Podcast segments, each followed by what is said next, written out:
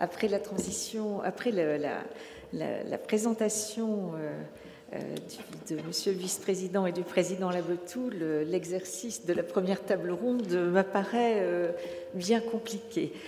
alors, le, droit de l'urbanisme, comme il a déjà été le plus souvent évoqué pour, pour ses procédures, alors les plus connues de nos concitoyens sont le permis de construire, mais euh, il est aussi euh, très souvent, trop souvent peut-être, évoqué pour ses aspects contentieux euh, et pour le retard attribué à, cet exercice.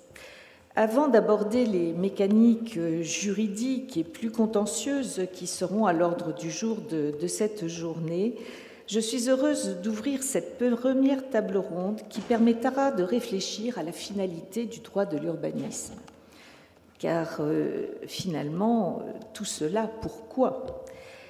Droit de l'organisation des villes, au sens étymologique de son terme, le droit de l'urbanisme est devenu un droit de la régulation de tous les espaces.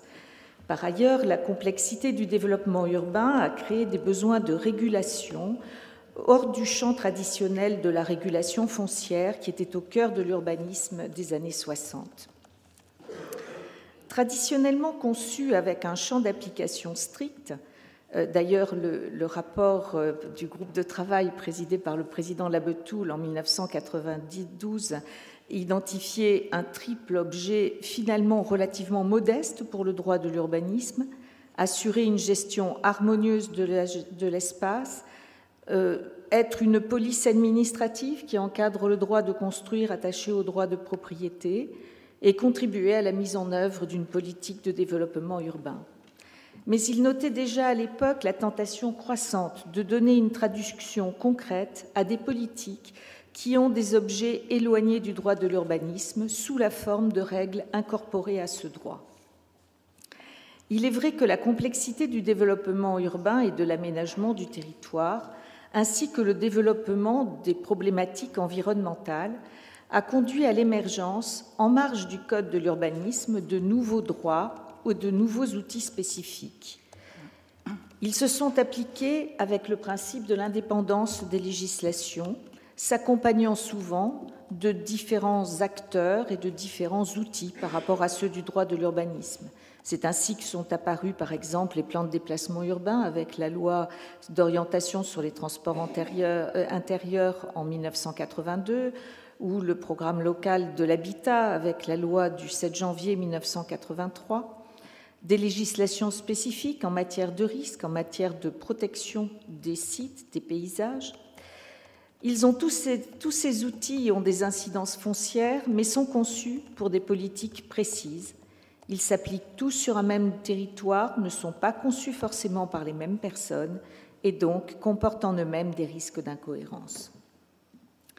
Ce constat d'incohérence a conduit, lors de la loi SRU, à créer un outil pour euh, essayer d'apporter de la coordination. C'est le schéma de cohérence territoriale, mais il a maintenu les frontières.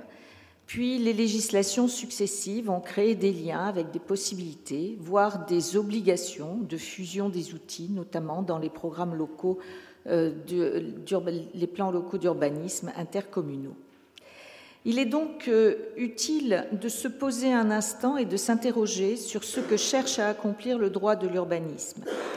Cette réflexion est sans doute indissociable d'interrogations sur son effectivité et sur les outils qui sont nécessaires pour assurer la mise en œuvre des politiques qui sont assignées euh, en matière d'urbanisme. L'utilité de cette réflexion est renforcée par les changements du corpus constitutionnel. Traditionnellement, le droit de l'urbanisme, c'est la limitation du droit de propriété, dont je ne vous rappellerai pas ici les attributs, mais, qui sont vraiment larges en, droit français. L'arrivée de la décentralisation, l'introduction dans notre corpus constitutionnel de la charte de l'environnement, a conduit à, de nouvelles problématiques et les lois successives qui se sont succédés souvent à un rythme rapide, ont maintenant fixé un certain nombre d'objectifs pour les, pour les politiques d'urbanisme. D'abord cantonnés aux documents d'urbanisme, ces principes sont maintenant compris dans un sens plus large, puisque depuis l'ordonnance de 2015, il concerne l'action des collectivités publiques en matière d'urbanisme et nous reviendrons sur eux tant ils comportent des champs variés, voire des champs contradictoires. Donc cette première table ronde sera l'occasion d'évoquer ces évolutions, de se poser la question des frontières, de l'effectivité. Et je suis heureuse pour d'ouvrir ces débats et d'accueillir à cette table ronde pour évoquer ces questions euh, tout d'abord, euh, Madame la sénatrice Estrosi Sassone, qui est euh, sénatrice des Alpes-Maritimes, vice-présidente de la Commission des affaires économiques du Sénat, membre de la délégation des collectivités territoriales, mais aussi conseillère municipale de Nice et de la métropole Nice-Côte d'Azur, ce qui lui confère à la fois le regard du législateur et celui de l'élu euh, en charge de la mise en application concrète des politiques. Euh, nous aurons aussi le plaisir d'écouter le professeur Hugues Périnet-Marquet, professeur émérite de l'Université Panthéon-Assas, euh, directeur de plusieurs revues juridiques en matière de construction et d'urbanisme, et donc les, écrits et dans ce domaine sont, sont importants. Enfin, Olivier Fuchs, euh, directeur des affaires juridiques au sein du secrétariat général du ministère de la Transition écologique et de la cohésion des territoires, du ministère de la Transition énergétique et du secrétariat d'État chargé de la mer. Alors, vous m'excuserez, mais je ne peux pas le retenir, c'est trop long. Euh, qui euh, était bien connu de cette maison, puisqu'il est également maître des requêtes et a été rapporteur euh, de rapporteur public pendant plusieurs années euh, à la section du contentieux. Donc, je vais tout d'abord donner la parole euh, à Madame la sénatrice pour qu'elle puisse nous présenter son point de vue sur les questions de cette table ronde. Merci beaucoup, euh, Madame la Présidente, euh, Messieurs les Présidents, Madame la Présidente, Messieurs et Mesdames les directeurs. Je suis vraiment très, très honorée de pouvoir m'exprimer euh, devant vous donc, au cours de cette table ronde et je vous remercie en tout cas de m'avoir convié à pouvoir donner mon point de vue de parlementaire et à pouvoir, je crois, quelque part, initier ainsi ce dialogue entre le juge et le législateur, sachant que nous avons une caractéristique en commun, c'est que la loi elle est au cœur de notre travail et que, bien évidemment, euh, les juges euh, interprètent euh, la loi, disent le droit, l'appliquent, et nous, les parlementaires, nous essayons, avec une charge qui est parfois très lourde et, délicate, eh bien, de la voter, cette loi. Et donc, je ne donnerai pas mon. Bien évidemment, il y a ici des personnes qui sont beaucoup trop expertes en la matière, en matière de droit, dans toutes ces subtilités, mais je voudrais simplement vous faire partager mon expérience de parlementaire, tant au niveau du Sénat que mon expérience de parlementaire euh, sur le, territoire. Et donc, je dirais dans, mon propos euh, préliminaire que, euh, on l'a dit précédemment, bien évidemment, on le sait toutes et tous, c'est que le droit de, de l'urbanisme a émergé pour opérer une conciliation, une conciliation entre deux principes fondamentaux de notre République, le droit de propriété d'une part et d'autre part la recherche de l'intérêt général. Et euh, au cœur de notre action parlementaire est, me semble-t-il, la conciliation entre nos objectifs communs de recherche de l'intérêt général. Alors c'est bien sûr euh, euh, la préservation de l'environnement, la protection de l'environnement, la préservation de nos activités agricoles, mais aussi euh, l'accès au logement pour tous, ou également l'aménagement de nos villes et de nos territoires, et puis euh, de le concilier avec le droit de propriété, qui est un droit de propriété individuel et qui a valeur constitutionnelle. Et pour pouvoir opérer cette conciliation, eh bien, nous en passons par le droit de l'urbanisme. Et euh, la recherche de l'intérêt général appelle à, qu'il y ait parfois des restrictions, bien sûr, du droit de, propriété. Et c'est la raison pour laquelle il nous faut en passer par la loi pour véritablement euh, savoir sous quelles conditions et à quelles fins ces restrictions sont opérées. Et je voudrais illustrer ce propos euh, à travers trois exemples de conciliation entre la recherche de l'intérêt général et le droit de propriété. Le premier exemple de cette conciliation, c'est de faire en sorte que comment est-ce qu'on arrive à concilier euh, la possibilité pour le propriétaire de disposer de son terrain et la recherche des objectifs communs d'intérêt général. Et cela se traduit euh, aujourd'hui par le fait que la plupart des opérations d'aménagement, de construction, eh bien, la plupart de ces opérations, elles sont soumises à autorisation des pouvoirs publics, des pouvoirs publics au sens large, à la fois l'État et bien sûr les, collectivités. Le régime d'autorisation, mais aussi euh, des permis de construire, permet tout simplement de faire en sorte que les actions individuelles ne portent pas échec à l'intérêt général. Pour concilier également euh, à la fois les objectifs communs de recherche d'intérêt général et le droit de propriété, on a vu aussi que la loi a accordé des moyens exorbitants au pouvoir public. Euh, précédemment, euh, Monsieur le Président les a cités, c'est la déclaration d'utilité publique, c'est également bien sûr les emplacements réservés, c'est autant de moyens qui permettent aux projets d'intérêt général de pouvoir arriver à leur terme. Et puis le troisième point de cette conciliation, euh, que nous avons présent à l'esprit, c'est de faire en sorte qu'on a vu que le droit de l'urbanisme a opéré au fil du temps plus de planification, plus de, transparence et plus de concertation euh, dans les documents d'urbanisme, euh, avec la consultation, l'exigence de consultation des personnalités publiques qualifiées, mais aussi la concertation du public. Et ça aussi, c'est pour faire en sorte qu'il y ait un équilibre entre les droits individuels d'une part et d'autre part l'intérêt général et que cet équilibre soit ouvert à tous et concerne, donc toutes les étapes de la, de la procédure. Et pour euh, illustrer mon propos euh, plus directement, je voudrais vous citer deux anecdotes de mon expérience de parlementaire, tant au niveau du Sénat que sur les territoires, et qui, pour moi, illustrent combien le droit de l'urbanisme est, si j'ose dire, multifacette voire multifonction. Euh, la première, c'est euh, donc je, suis, euh, je siège au niveau de la commission des affaires économiques du Sénat, et on voit bien, mais au-delà même de la commission des affaires économiques, que dans pratiquement tous les textes de loi, l'urbanisme est aujourd'hui présent.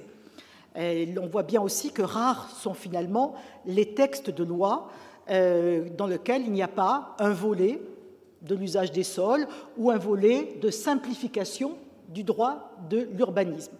Et je ne vous citerai que quelques exemples de textes qui ont été portés à l'examen de la Commission des affaires économiques, mais très récemment, au cours des, derniers mois à venir. Par exemple, on a eu donc euh, le projet de loi portant accélération euh, de la production des énergies renouvelables. Nous avons eu une proposition de loi euh, visant à donc favoriser l'habitat dans les zones de revitalisation rurale. Bien sûr, on l'a cité, le projet de loi climat et résilience.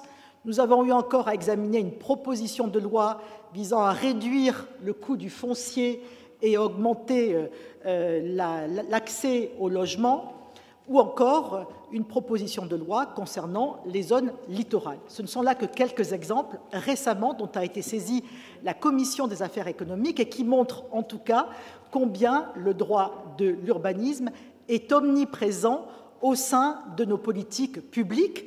C'est euh, ce qui explique, à mon sens, aussi peut-être sa complexité, mais ce qui montre aussi peut-être aussi euh, le risque qu'il y ait une certaine instabilité parce qu'il est remis sans cesse sur le métier. La deuxième anecdote, euh, c'est bien sûr euh, l'article point 101-2 euh, du Code de l'urbanisme qui fixe les huit grands objectifs du droit de l'urbanisme, ou en tout cas les objectifs de l'action des collectivités en matière d'urbanisme. Et on voit qu'il y a également un principe d'équilibre à l'intérieur duquel il y a cinq sous-objectifs et également des sous-catégories. Et on a vu que finalement, au travers des années, eh bien, cet article, qui n'était fait initialement, je crois, en 1983 que d'un alinéa, n'a cessé d'enfler, n'a cessé de grossir parce qu'on y a rajouté des objectifs, euh, la protection euh, des paysages, la protection du patrimoine, la protection de l'architecture, euh, la préservation des activités agricoles et, forestières, la prévention des divers risques, les besoins en matière de, de mobilité, de loisirs, même de culture, d'équipement, de voirie. Et donc, nous-mêmes, le législateur, avons continué à euh, enfler, si j'ose dire, les articles en y adjoignant un certain nombre d'objectifs qui rendent bien évidemment, me semble-t-il aussi, le droit de l'urbanisme plus complexe parce qu'on s'aperçoit finalement qu'il est au carrefour de l'ensemble des politiques publiques parce qu'il régit euh, l'usage des sols. Et que bien évidemment, eh les sols, euh, ce sont tout simplement le support de toutes nos activités en matière de logement, en matière de transport, de voirie. Euh, et donc, ça a aussi euh, une incidence. Et nous-mêmes, nous arrivons, législateurs, à faire en sorte qu'en multipliant ces objectifs, eh bien, on peut être amené à voir que ces objectifs ou ces injonctions, elles sont parfois, même souvent, contradictoires. Et on, en a des exemples euh, assez récents, et j'y reviendrai juste à la fin de mon propos, en particulier sur euh, la politique du zéro artificialisation euh, nette que je voudrais illustrer à la fin de mon propos. Donc tout ça pour dire que finalement, les parlementaires que nous sommes, on doit avoir la question de savoir si notre objectif ou nos objectifs communs précis en matière des politiques publiques que nous devons rechercher. Et pour terminer mon propos, je citerai là encore, tiré de, mon expérience euh, de sénatrice et de parlementaire, euh, deux nouveaux objectifs qui ont été assignés par le législateur au droit de l'urbanisme. Le premier de ces objectifs, c'est l'objectif de l'augmentation de production de logements social. Alors personne, en tout cas pas moi, ne va contester euh, que nous avons besoin, bien évidemment, de produire du logement et plus particulièrement de produire du logement social avec la crise grave du logement que nous connaissons depuis quelques années dans notre pays et qui malheureusement n'est pas encore terminée, loin s'en faut. Et qu'on a besoin en tout cas de pouvoir apporter de véritables réponses à nos concitoyens en augmentant le nombre de logements sociaux, mais, mais pas que, en permettant aussi euh, à tout le parcours résidentiel de fonctionner de nouveau et en particulier dans les territoires denses comme euh, le territoire du département des Alpes-Maritimes sur lequel j'exerce mes fonctions de conseillère municipale et de conseillère métropolitaine eh bien, le foncier est tellement rare et cher que nous avons un, parcours résidentiel qui est complètement bloqué et bien évidemment qui empêche un certain nombre de nos actifs de pouvoir euh, accéder euh, à la propriété, mais tout simplement accéder à un logement abordable.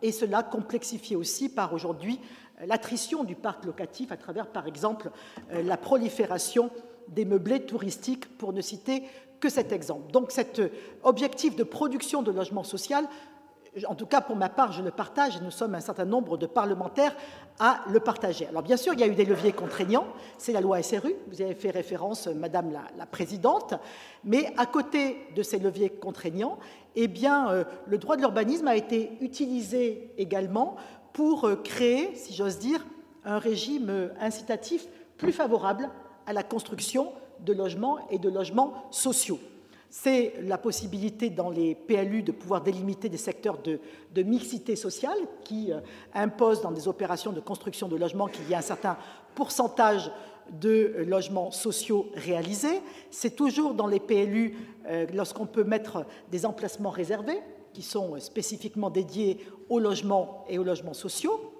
Et puis c'est aussi la possibilité qui a été donnée par la loi aux communes et aux groupements qui ont la compétence de pouvoir eux-mêmes déroger à leurs documents d'urbanisme en accordant un bonus de constructibilité favorisant là toujours la construction de logements sociaux. Donc on voit bien que le droit de l'urbanisme, dans ce point-là, a permis effectivement de donner des outils juridiques à l'État, mais aussi aux collectivités via euh, des documents de planification, des outils de planification réglementaire, le PLU, ou tout simplement euh, des prérogatives de puissance publique, c'est les emplacements réservés. Dernier point, parce que je suis trop longue, c'est l'objectif du zéro artificialisation nette dont on parle beaucoup, qui vient d'émerger dans le débat public. Ce n'était pas le cas il y a encore quelques années de cela. Et aujourd'hui, euh, il a pris une part euh, ô combien importante de la politique de lutte contre l'artificialisation des sols. Effectivement, euh, on voit bien que là, il y a injonction, il y a une injonction, une obligation qui est imposée de réduire de moitié d'ici 2050 la consommation effectivement d'espaces nouvelles, mais c'est la première fois qu'on assiste à une telle obligation stricte, hormis ce qui existait pour le logement social. Et donc cette obligation stricte, elle s'applique avec un champ très large, puisqu'elle couvre euh, tout le territoire, elle s'applique à tous et elle couvre tous les usages du sol, les transports, les, les, logements, mais même aussi les parcs et jardins. Et donc se pose aujourd'hui la question, à travers cette réforme du zéro artificialisation nette, de dire que peut-être nous entrons dans une nouvelle ère du droit de l'urbanisme euh, qui mettrait euh, comme objectif prépondérant, prioritaire, les objectifs environnementaux plutôt que les objectifs qui sont fixés dans le droit de l'urbanisme auquel nous avions plus l'habitude de pouvoir euh, euh, atteindre. Je pense plus particulièrement à celui de l'usage des sols. Aujourd'hui, c'est peut-être la protection des sols qui est mise plus en avant. Loin de moi le fait de contester cela, parce que bien évidemment, il y a une mise en œuvre de la protection des sols qui doit être extrêmement importante, mais quelque part, ça ne va pas être sans difficulté, parce que c'est quelque part révolutionnaire tant sur le fond que sur la forme.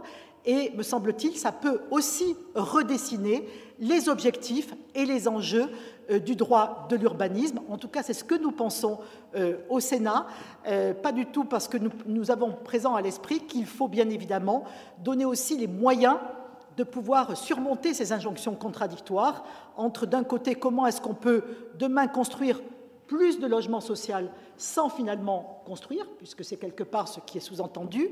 Comment est-ce qu'on peut dynamiser la ruralité en préservant ou en protégeant les terres agricoles?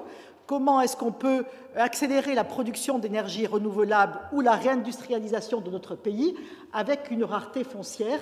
Eh bien, c'est autant d'injonctions contradictoires qui se posent à nous, mais qui se posent plus directement aux élus localement qui sont chargés de mettre en application cette loi climat et résilience. Je pense, et l'avenir nous le dira, que cela risque d'amener un certain nombre de contentieux. On verra ce qu'il en est. Il y a déjà eu euh, la saisine du Conseil d'État sur les décrets d'application qui ont été pris par le gouvernement et qui, pour nous, était une saisine qui visait à, je l'espère, obtenir une clarification pour les communes parce que, euh, bien évidemment, euh, dans ces décrets, eh bien, euh, ils étaient un petit peu à l'encontre de l'esprit de la loi, avec une interprétation, nous semble-t-il, maximaliste de la loi, et avec, dans ces décrets, beaucoup plus de paramètres qu'il y en avait dans la loi elle-même. En tout cas, l'avenir nous dira le sort qui sera réservé à ces décrets d'application. Voilà en tout cas ce que je souhaitais vous faire partager, et merci de votre écoute.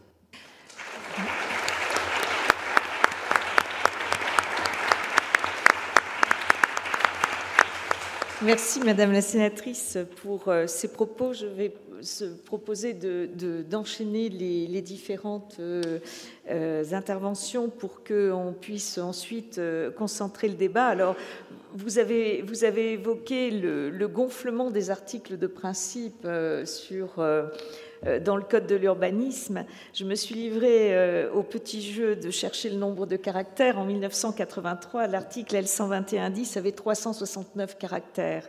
Aujourd'hui, l'article L101-2 en a 2327. Et comme il change à peu près euh, bah, assez fréquemment, parfois plusieurs fois dans la même année, je pense que sa croissance n'est peut-être pas achevée. Euh, euh, je vais peut-être donner la parole au professeur Périné Marquet. Merci, Madame la Présidente. Euh, tout d'abord, j'ai effectivement beaucoup de plaisir à, intervenir ici et je vous remercie de, votre invitation. Et je dirais que vous avez parfaitement introduit mes propos parce que mes propos ils vont concerner ces premiers articles du Code de l'urbanisme sur lesquels, que je lis toujours avec une certaine inquiétude. En effet, euh, on pourrait se dire, bah, c'est à la fois une définition et des objectifs. Or, en réalité, il n'y a pas de définition du droit de l'urbanisme. Parce que le seul texte qui ressemble à une définition du droit de l'urbanisme, c'est 101.3, euh, mais il ne définit pas le droit de l'urbanisme, si vous le lisez bien, il définit la réglementation de l'urbanisme. Et la réglementation de l'urbanisme, c'est le titre du livre 1. Donc en fait, il ne définit qu'une toute petite partie du droit de l'urbanisme. Il n'y a pas de définition du droit de l'urbanisme. C'est comme ça. Alors par contre, question objective, là on est gâté. Alors Madame la sénatrice nous l'a bien dit, on a une liste impressionnante.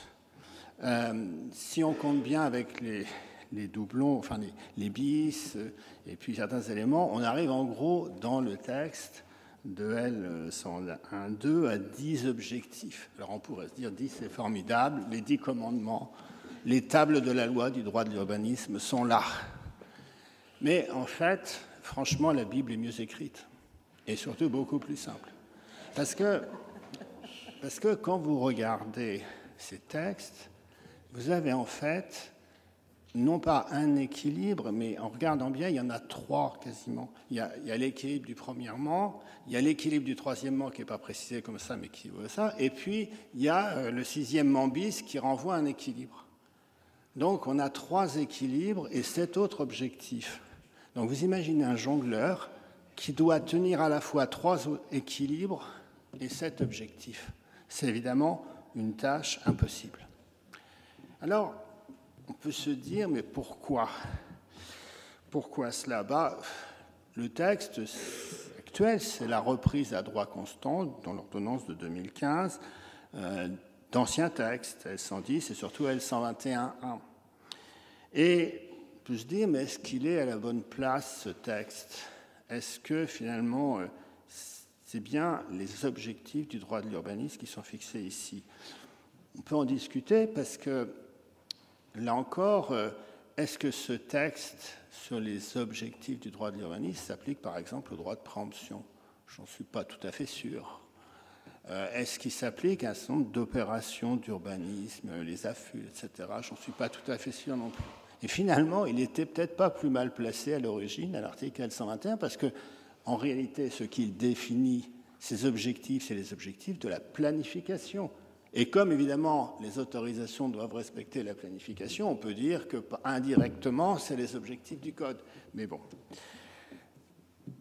Ce qui, je crois, est intéressant à les regarder, c'est de se poser aussi la question à quoi ça sert?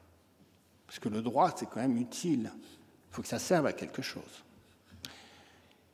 Est-ce que ces textes du code, initiaux du code de l'urbanisme, ont une utilité la réponse est oui, mais laquelle? Ben, C'est une utilité contentieuse. Donc il faut aller voir.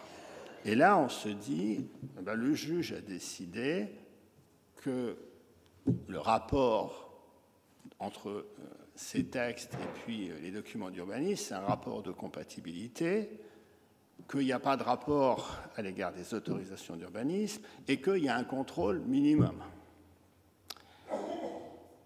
je me suis livré à une petite enquête. J'ai été regarder tous les arrêts où il y a euh, le nom de l'article, c'est assez facile aujourd'hui, depuis trois ans. Il y en a en gros une trentaine. Et on voit que euh, ces articles liminaires du Code, c'est un petit peu euh, le couteau suisse de l'avocat, car rien d'autre à dire dans bien des cas. C'est-à-dire qu'on va attaquer euh, le PLU en disant Ah, il y a une atteinte aux équilibres. Bah oui, c'est facile. Ça peut rapporter gros d'ailleurs. Mais pas souvent. Parce que moi, je regardais et j'ai vu un arrêt. En l'occurrence, c'est un arrêt du 3 novembre 2022, il est tout récent, de la salle de Bordeaux, qui annule un PLU euh, de la commune de Ducos. Et si on regarde un peu plus loin, donc ça fait 1 sur 30 en gros. Hein, Et si on regarde un peu plus loin, il y a le fameux arrêt du Conseil d'État de 2015 qui annule le PLU de Porto Vecchio sur aussi ce fondement. Autrement dit, vous voyez que c'est une utilisation marginale, vraiment marginale. Alors, maintenant euh, qu'on sait ça, à quoi ça sert concrètement d'avoir ces textes? Quelles obligations ils créent? Alors certainement pas une obligation de résultat, certainement pas une obligation de faire. Je dirais qu'ils créent une obligation de dire et une obligation de ne pas faire. L'obligation de dire, c'est surtout rédacteur de PLU, bureau d'études, n'hésitez pas à tartiner des pages et des pages sur les objectifs du droit de l'urbanisme que vous respectez. Ou, évidemment, ils ne diront pas qu'ils ne les respectent pas. Et généralement, plus c'est long, plus l'équilibre est discutable. On a tous vu ça. Donc une obligation de dire. Puis une obligation de ne pas faire. De ne pas faire quoi? Ben, De ne pas faire ce qui pourrait vous entraîner à l'annulation. C'est-à-dire ben, de ne pas avoir un déséquilibre trop fort. De ne pas avoir un PLU exotique, trop exotique. Et ça me rappelle un peu, euh, finalement, les clauses abusives. Euh, on pourrait penser que dans un contrat, surtout avec un consommateur, le contrat doit être équilibré. Mais je pense que vous le pensez tous.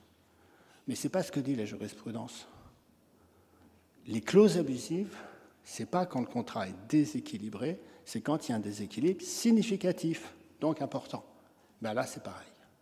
Donc, l'équilibre du texte du droit de l'urbanisme, c'est un équilibre qui doit être à peu près respecté, pas violé de manière trop voyante. Voilà. Et donc, les PLU, faut faire attention, mais attention avec une marge quand même considérable de liberté, et c'est peut-être tant mieux. Alors, vous voyez, on pourrait dire bah, tout ça pour ça.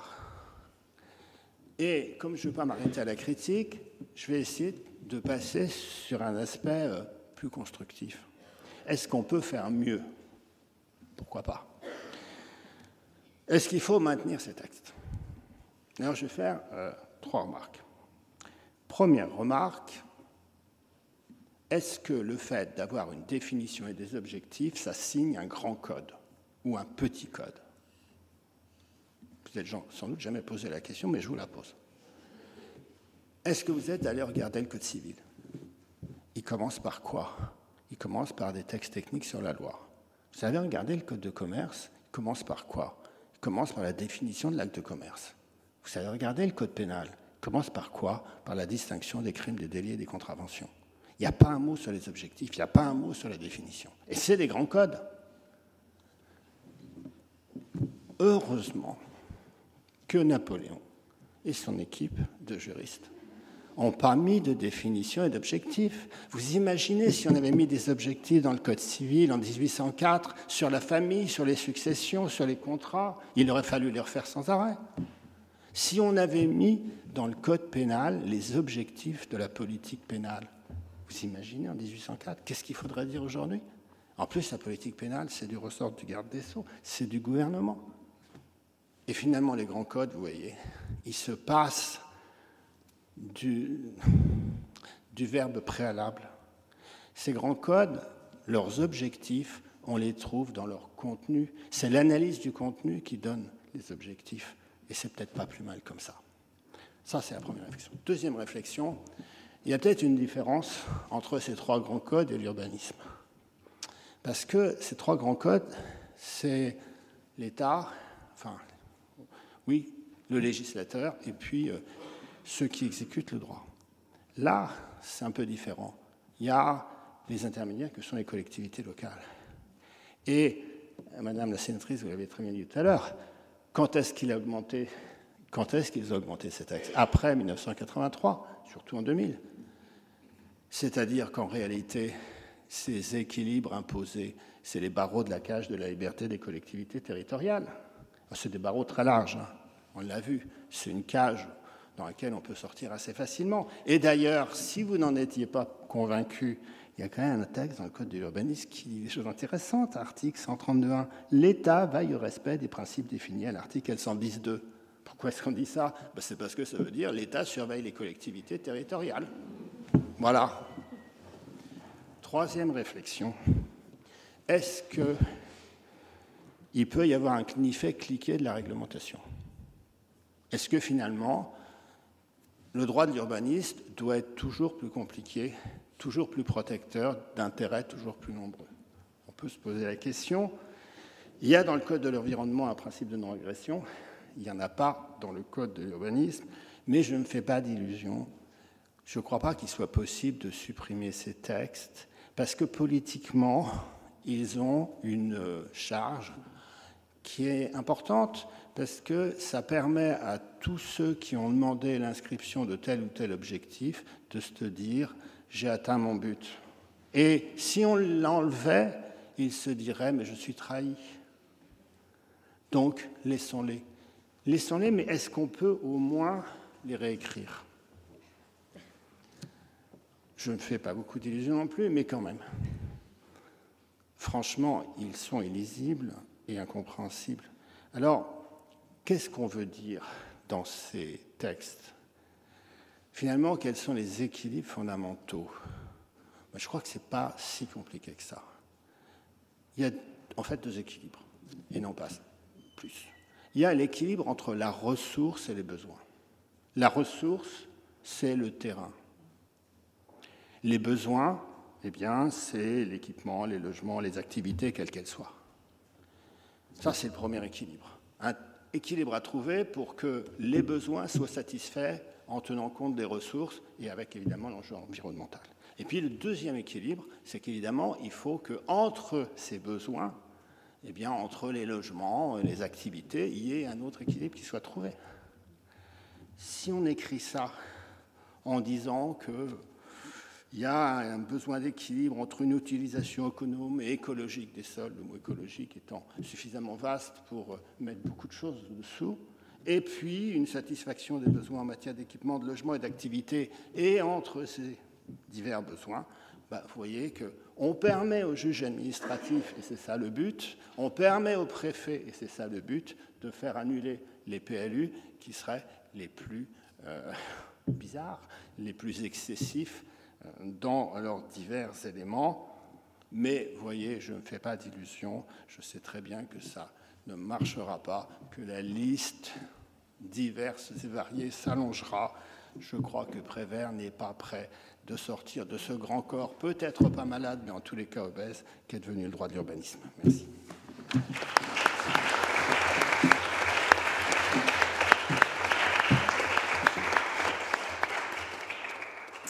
Merci sur cette intervention sur la sobriété législative qui va bien finalement avec euh, le zéro artificialisation nette sur un autre domaine, si on fait un parallèle. Je vais donner la parole euh, maintenant à Olivier Fuchs. Merci Madame la Présidente, merci à tous et à toutes. Euh, je suis bien entendu ravi d'être ici. je vais aller tout de suite vers le fond du sujet parce que je comprends qu'il faut qu'on avance. il m'a été donné comme idée que je suis dès, lors, de mettre la focale plutôt que sur l'article de manière générale, plutôt que sur la, pratique euh, qui, a pu être euh, décrite, sur un aspect précis qui est euh, celui de la relation entre droit de l'urbanisme et droit de l'environnement. alors, pour dire les choses le plus simplement possible, pendant longtemps, et ce pendant longtemps, je le mettrai jusque la loi SRU. Pendant longtemps, l'environnement a été un peu présent dans le droit de l'urbanisme, jamais totalement absent, mais seulement un peu présent. Alors jamais totalement absent, on a toujours eu des éléments de cadrage général du droit de l'urbanisme qui permettaient de prendre en compte la dimension environnementale. On a eu des lois spécifiques, on a eu la loi montagne et la loi littorale, par exemple, avec la protection des espaces sensibles, la bande des 100 mètres, etc. Dans les documents d'urbanisme, on a toujours eu le zonage qui permettait de protéger un certain nombre de zones. On a eu des classements spécifiques, les espaces boisés classés par exemple, et puis des documents spécifiques. Il a été fait mention du plan de déplacement urbain par exemple. Euh, voilà. Mais pour autant, euh, on avait un droit de l'environnement qui était une question environnementale très peu présente. Pourquoi? Ce n'était pas une question de désintérêt, il me semble. C'est simplement que le droit de l'urbanisme était pensé de manière moins intégrée, qui était centré sur l'occupation des sols et le développement urbain, sur le foncier. C'est ce qui a déjà été dit. Et donc, pour dire les choses très schématiquement, on avait une prise en compte limitée au niveau des documents d'urbanisme et une, application du principe d'indépendance de législation au niveau de la délivrance des autorisations, ce qui permettait d'avoir les idées assez claires sur ce que faisait le droit de l'urbanisme, effectivement, et euh, ce qui pouvait être fait au niveau des autorisations d'urbanisme. Il y a eu, il me semble, trois ruptures au cours des années 2000, au début des années 2000, qui ont remis en cause cet équilibre relativement simple cas stable, défaut d'être simple peut-être. Première rupture, il en a été question déjà, c'est la loi SRU. Pourquoi la loi SRU a été une rupture pour bien des choses, mais il me semble que ça a produit un changement majeur, qui est que, alors que les postes étaient centrés sur le foncier, sur l'occupation des sols, les PLU, eux, la loi SRU érige le PLU et plus généralement le document d'urbanisme en outil d'une politique holiste à l'échelle du territoire. Euh, par exemple, dans le PLU, on a désormais le projet d'aménagement et de développement durable, ainsi que les orientations d'aménagement et de programmation. Ça, c'est tout nouveau. Et la loi SRU, donc, en fait un objet qui, au-delà de la composante technique, devient proprement politique, c'est-à-dire qu'il régit la ville en tant que telle et ses habitants dans ses multiples aspects. C'est un véritable projet territoire qui se construit sur le temps long, selon une logique d'ailleurs d'identification des enjeux, puis euh, de déclinaison de ces enjeux en multiples actions territoriales. Et donc, à partir du moment où on dit ça, ça veut dire que le document d'urbanisme, ça devient le réceptacle possible d'aspirations diverses. Deuxième temps de rupture, la charte de l'environnement. Pourquoi? Euh, Parce que je ne vais pas revenir sur l'apport de la charte de l'environnement, bien entendu, mais il y a un point qu'il est important de soulever, il me semble, c'est que la charte de l'environnement conduit d'une manière qu'on n'avait peut-être pas suffisamment vue à l'époque, conduit à remettre en cause le principe d'indépendance des législations. C'est-à-dire que la charte de l'environnement est de valeur constitutionnelle, et dès lors, euh, l'indépendance des législations ne s'y applique pas. C'est ce, qui a été jugé pour la première fois en 2010 dans un arrêt Association du quartier des Hauts-de-Choiseul sur euh, les autorisations d'urbanisme pour la construction de relais au regard du principe de précaution.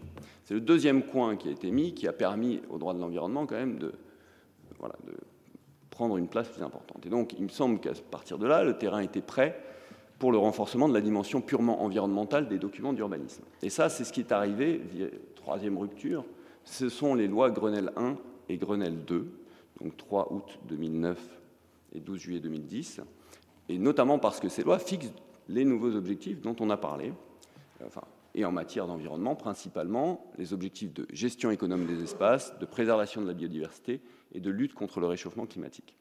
Et alors, qui plus est, ces objectifs, ils, ne sont, ils sont pensés désormais à l'échelon le plus pertinent, puisque avec la loi Allure, on est passé de l'échelon communal à l'échelon intercommunal.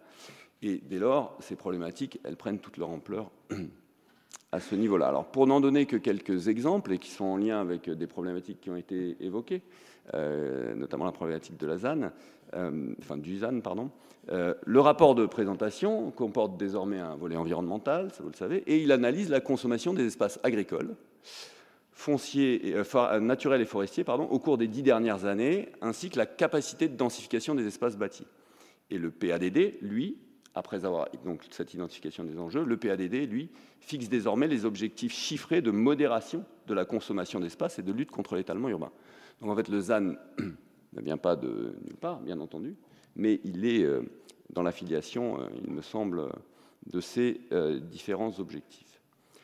Et puis dès lors, ces objectifs ont été fixés et on a plusieurs outils qui sont mis en œuvre dans les documents d'urbanisme. Afin de favoriser la densification et de lutter contre l'étalement urbain, on peut prévoir une densité minimale de construction dans les secteurs à proximité de transport collectif, par exemple.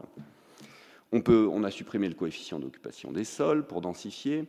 Euh, pour contribuer à la biodiversité, à l'écoulement des eaux, on a la possibilité de prévoir une superficie minimale de surface éco-aménagée ou non imperméabilisée.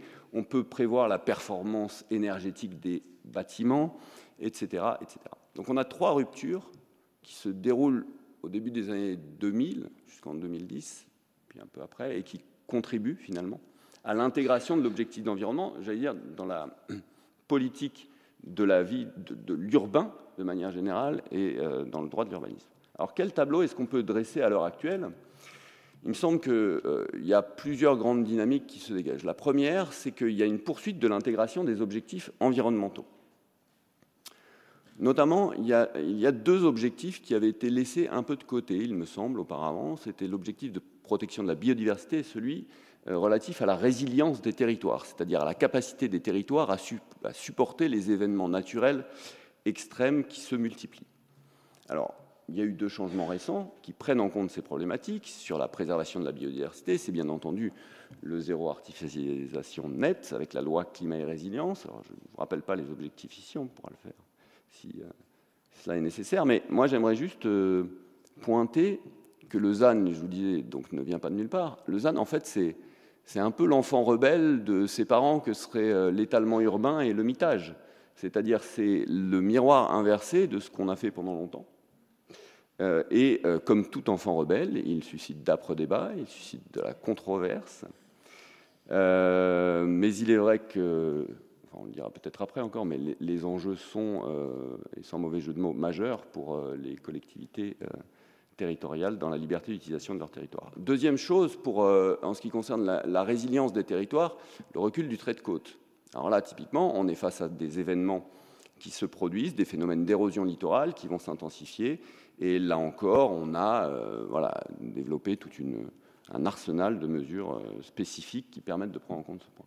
Puis alors, dernier exemple, le projet de loi énergie renouvelable dont vous avez parlé. Alors, va être difficile d'en parler puisqu'il a été à l'Assemblée nationale en commission la semaine dernière et qu'il est en séance à partir du 5, euh, du 5 novembre. Mais il y a toute une question qui se pose effectivement de mise en conformité ou de facilité de la mise en conformité, compatibilité des, des documents d'urbanisme au regard de l'implantation des énergies renouvelables. Et là encore, on a une question de, de frontières et d'intégration.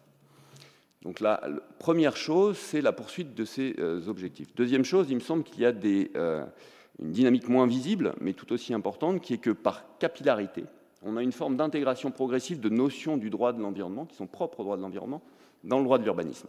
Je n'en prends qu'un exemple, celui de la notion de continuité écologique. La notion de continuité écologique, elle est essentielle à la sauvegarde de la biodiversité, puisqu'elle permet de penser à la fois les réservoirs de biodiversité et les corridors qui relient ces réservoirs, qui sont tout simplement euh, essentiels. Et on en trouve une traduction désormais. Ce sont les trames vertes et bleues qui ont été développées en droit de l'environnement, mais qui ont fait leur apparition dans les documents d'urbanisme. On en trouve d'autres traductions, c'est par exemple les alignements d'arbres, qui là est une disposition législative spécifique. On pourrait prendre d'autres exemples, hein, les îlots de chaleur, les bâtiments bas carbone, etc. Voilà, tout ça investit le droit de l'urbanisme. Et puis, alors, pour terminer, peut-être euh, au niveau des, dans, les, dans, les, grandes dynamiques, il me semble qu'au niveau de, des autorisations d'urbanisme, euh, le, le, phénomène est un tout petit peu différent. Au niveau des autorisations d'urbanisme, on tient, le contentieux tient assez fort sur le principe d'indépendance des législations. C'est la première chose. Il tient assez fort, en tout cas, tant qu'il n'y a pas d'accroche législative pour faire différemment. Et alors là, on a quand même euh, un certain nombre de d'éléments qui se sont développés, et notamment le Code de l'urbanisme liste toutes les autorisations d'urbanisme qui valent autorisation au titre d'une autre législation, et euh, toutes les autorisations qui euh, sont délivrées au titre d'une autre législation et qui valent euh, permis de construire. Et donc on a quand même là un principe d'indépendance qui tient sous réserve, et des réserves quand même assez fortes. Alors pour conclure, on a sans doute une forme de schizophrénie oui, entre les différents objectifs du, Code de l'urbanisme. On a sans doute euh, une complexité, une difficile lisibilité et intelligibilité. Sur ce point, je me permettrai quand même de rappeler euh, ce qui était écrit dans le rapport de 1992, qu'on a déjà cité. Euh, l'assignation d'objectifs et de finalités apparaît comme une solution de simplification, de clarté et d'efficacité. C'est-à-dire qu'il y a quand même une réflexion à avoir sur le fait que, certes, ces objectifs sont très nombreux et entraînent une difficulté, mais ces objectifs, ils existent, ils donnent une direction. Et il me semble qu'ils infusent. Alors, de ce point de vue-là, moi, je serais plutôt pour une lecture plus optimiste que celle qui a été développée par le professeur Périne Marquet. Vous savez ce qu'on dit, hein. on est pessimiste par intelligence et optimiste par volonté. Donc, euh, voilà, j'ai la volonté d'être optimiste, en tout cas. Euh, il me semble que donc ces objectifs sont importants et il me semble qu'il y a des voies de conciliation et que ces voies de conciliation sont celles qu'il faut creuser. Par exemple, l'une des voies de conciliation, c'est la participation du public, c'est l'évaluation environnementale. C'est le fait d'embarquer toute la collectivité euh, et, sa population dans un document d'urbanisme euh, qui permet, par exemple, euh, cela. Dès lors, je pense que ce n'est pas tant le droit de l'urbanisme qui est atteint dans sa substance, euh, sans doute sa nature change, à la marge au moins, je pense plutôt que c'est une nouvelle phase de croissance que j'ai la faiblesse de penser comme nécessaire au regard des enjeux actuels et dont, en tout état de cause, et là je rejoins très largement le professeur Périgny Marquet, dans tout état de cause, il me semble qu'on ne reviendra pas. Bien, je vous remercie à tous euh, d'avoir euh, tenu euh, le temps qui nous permet d'abord de, vous proposer à chacun de, réagir aux propos des membres de la table ronde et puis ensuite d'ouvrir les questions avec le public. Donc tout d'abord, je ne sais pas, Madame la sénatrice, si vous souhaitez ajouter quelque chose ou venir en contrepoint par rapport aux intervenants. Non, il ne vous étonnera pas que je me placerai euh, vraiment en, défenseur des, collectivités, des collectivités territoriales, euh, sur par exemple la, politique du zéro artificialisation nette. Aujourd'hui, euh, bien évidemment, la protection des sols est absolument essentielle et personne ne conteste la protection des sols parce qu'il en va de la protection de notre patrimoine naturel, de la biodiversité, de la prévention des risques majeurs mais pour autant, ce que nous disons, nous, euh, au Sénat, ou en tout cas euh, au niveau de, la majorité sénatoriale à laquelle j'appartiens, c'est que, bien évidemment, euh, cette politique du zéro artificialisation nette, elle ne doit pas aller sans qu'il y ait une conciliation avec le développement local et sans qu'il y ait une certaine souplesse de la mise en œuvre de cette politique du zéro artificialisation nette. Parce que finalement, les objectifs, ils pèsent sur qui? Sur les épaules des collectivités euh, territoriales qui sont amenées concrètement à mettre en œuvre ces objectifs, cette politique, bien évidemment, et qui, euh, au bout du compte, bah, vont devoir, euh, si j'ose dire, rendre des comptes et arriver à, trouver ce subtil équilibre entre, d'un côté, respecter les objectifs qui ont été fixés à travers la politique ou la réforme du zéro artificialisation nette, et de l'autre côté, répondre à des besoins, répondre à un développement local. Moi, j'attire simplement l'attention sur le fait que cela ne conduise pas à une rupture d'égalité entre les collectivités. C'est quand même un danger bien réel que nous avons soulevé parce que si on traite toutes les collectivités sous le prisme d'une égalité arithmétique, qu'est-ce que cela risque de se traduire concrètement?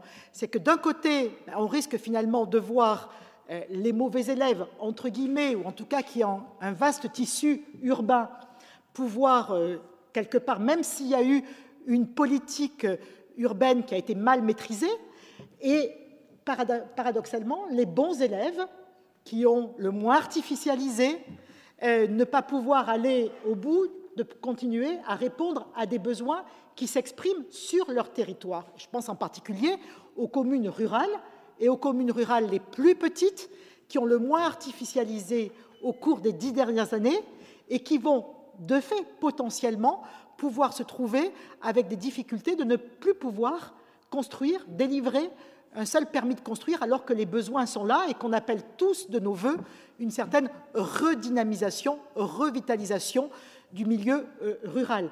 Donc pour nous, l'inquiétude, elle est là. Sur la rupture d'égalité, on entend beaucoup prôner euh, la reconstruction de la ville sur la ville, que nous défendons, que prône également le législateur qui, quelque part, est d'un bien fondé manifeste et qui permettrait d'atteindre, grosso modo, une grande partie des objectifs qui sont fixés à travers le droit de l'urbanisme.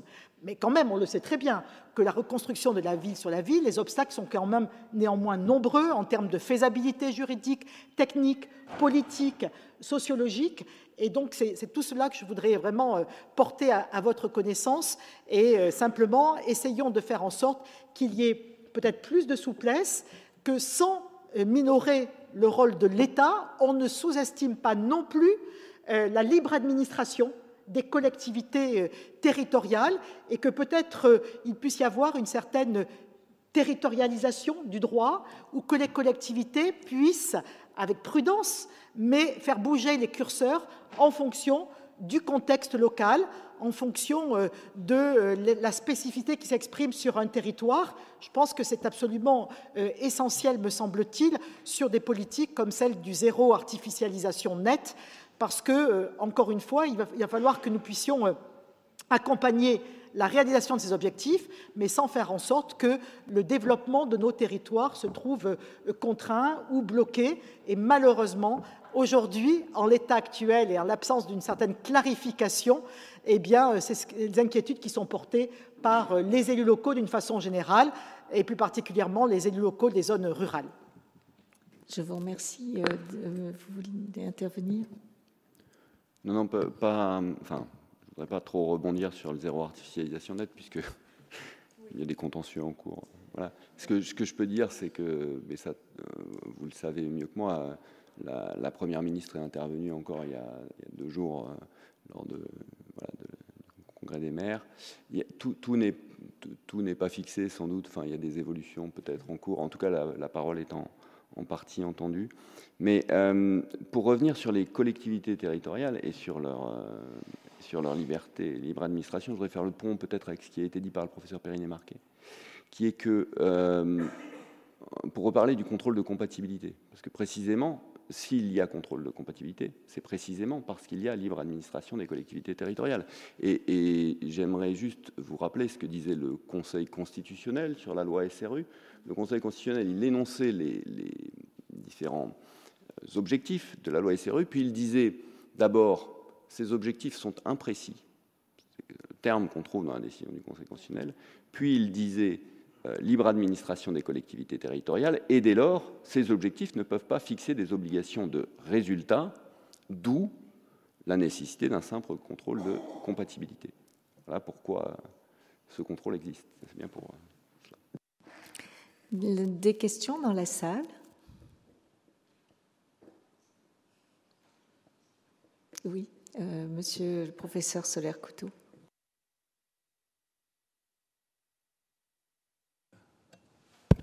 Oui, Madame la Présidente, je voudrais introduire peut-être un thème supplémentaire dans vos débats.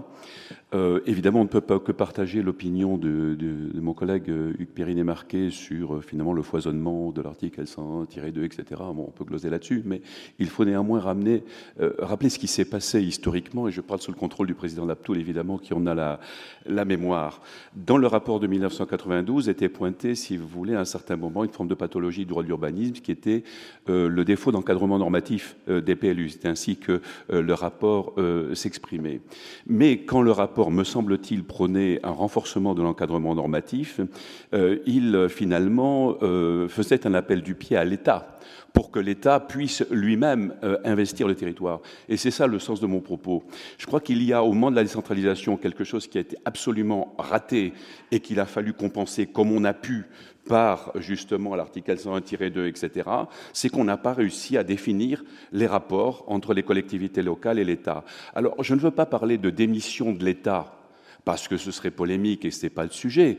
Mais c'est vrai qu'à un certain moment, l'absence de l'État euh, dans la conduite des politiques publiques a fait que, je rappelle quand même, que euh, après le rapport du Conseil d'État, qui n'est pas rapport que de Daniel Abtoul, euh, après le, rapport, euh, finalement vient la loi SRU. Et au moment de la loi SRU, il n'y a toujours pas de DTA, Madame Fémolan, vous y étiez, si j'ose dire, à, ce moment-là. Il n'y avait pas de DTA. Et il a fallu trouver une espèce d'ersatz, et ça a été l'article, qui n'était pas L101-2 à, à l'époque. C'est cela qui s'est passé.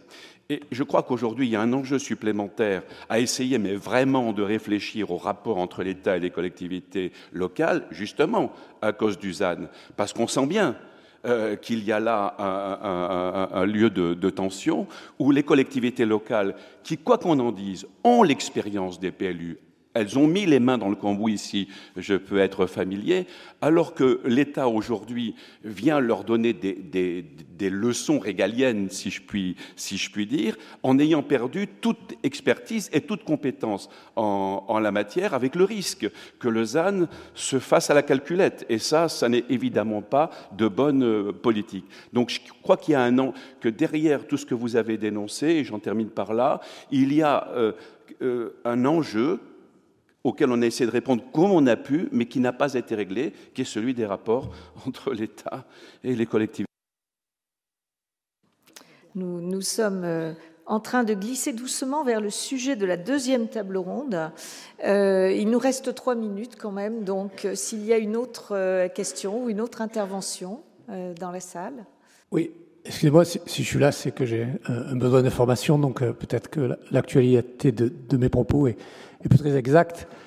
Mais il me semble que dans, tout ce qu'on évoque est, sous-jacente la question des, zones. Euh, enfin, chaque fois que vous, vous, parlez notamment de zéro artificialisation, moi je pense à, ces zones pavillonnaires euh, très étendues et sur lesquelles apparemment est très difficile, malgré les objectifs, euh, je crois que c'est la loi Allure qui avait prévu que les lotissements, qui étaient une, forme d'organisation un petit peu dépassée, puisse être, être, entre guillemets remise à plat et que tant qu'on aura autant de superficie utilisée pour des logements individuels, on se trouvera toujours euh, avec une, impossibilité de, revoir un petit peu, c'est-à-dire que c'était des zones qui étaient des, zones à la périphérie des villes et qui se retrouvent aujourd'hui quasiment avec le développement des villes en centre-ville. Donc je veux savoir où on en était sur ce point-là, de l'efficacité de, la norme pour faire échec effectivement à des règles de lotissement. On peut comprendre que les gens qui, se sont trouvés dans le lotissement veuillent euh, conserver effectivement un cadre de vie particulier, mais on voit bien que c'est un enjeu dans la ville d'aujourd'hui et beaucoup de villes de petites villes de province. Euh, aujourd'hui, c'est là où on aurait euh, des réserves, potentiellement des réserves foncières importantes. Ben, écoutez, effectivement, il y a eu euh, en 2014 une tentative dans l'article 442.9 du Code de l'urbanisme de régler la situation des lotissements euh, par le vide, puisque c'était la qualité des règles de lotissement, alors qui existait déjà d'un point de vue d'urbanisme, et on voulait euh, qu'au bout de cinq ans, ce soit la même chose dans les aspects de droit civil. Il y a eu quelques problèmes constitutionnels en la matière, parce que c'est vrai que, Madame la sénatrice, vous avez parlé dans votre, dans votre rapport de la du droit de propriété et euh, dans les objectifs du droit de l'urbanisme, il n'y a rien sur le droit de propriété. Mais quand même, c'est un élément qui, me semble-t-il, devrait peut-être figurer euh, dans les équilibres qui doivent être pris. Et ici, on a effectivement un problème d'équilibre entre les droits des colotis, les droits de propriété, et puis les droits de la collectivité. Alors, pour l'instant, euh, je crois que la, question est, comme on dit, en stand-by, mais Tant que l'aspect constitutionnel n'aura pas évolué, ce sera compliqué. Euh, cela dit, il y a quand même des possibilités de faire évoluer les documents d'urbanisme avec les articles 442, 10 et 11, et notamment en cas de contradiction entre les documents d'urbanisme et le PLU, si la commune est d'accord, euh, il peut y avoir une procédure euh, après enquête publique. Donc il y a quand même des possibilités. Ça, ça, se fait, mais évidemment, c'est compliqué. Mais là, on touche vraiment euh, la question de savoir si le droit de propriété euh, est simplement une variable d'ajustement du droit de l'urbanisme. Et on ne peut pas répondre euh, oui d'entrée de jeu sans aucune réserve. Alors déjà, dans le code de l'urbanisme, il y a quand même des choses qui sont assez bizarres. Par exemple, vous faites préempter avec une superbe motivation pour faire un équipement public donné. Et puis le Code de l'urbanisme vous dit, bah, une fois que vous êtes préempté, la collectivité qui a motivé pour telle raison, elle peut parfaitement utiliser le bien pour autre chose, dès lors que ça reste dans les objectifs du droit de préemption. C'est quand même assez bizarre, on regarde du droit de propriété, mais c'est comme ça.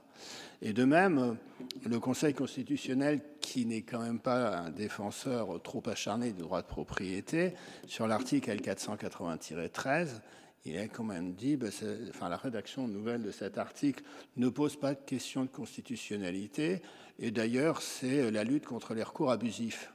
Moi, je veux bien, mais enfin, l'article L480-13, il ne s'applique dans son premièrement que lorsque le permis a été annulé. Si le permis a été annulé, je ne vois pas où le recours est abusif. Voilà. Donc, euh, c'est pour vous dire que euh, le droit de propriété n'est peut-être pas le mieux protégé dans les équilibres et on comprend que le législateur hésite à accentuer cette protection. Mais je comprends très bien euh, les, difficultés des lotissements et euh, même j'ai vu pas mal de cas où c'était très compliqué, mais là bah, on est face à des choses qu'il est difficile de remettre en cause trop facilement. Merci. Bien, écoutez, le temps imparti pour cette première table ronde étant achevé, euh, nous allons. Euh, euh, je remercie les différents intervenants et je laisse la place pour la table ronde suivante.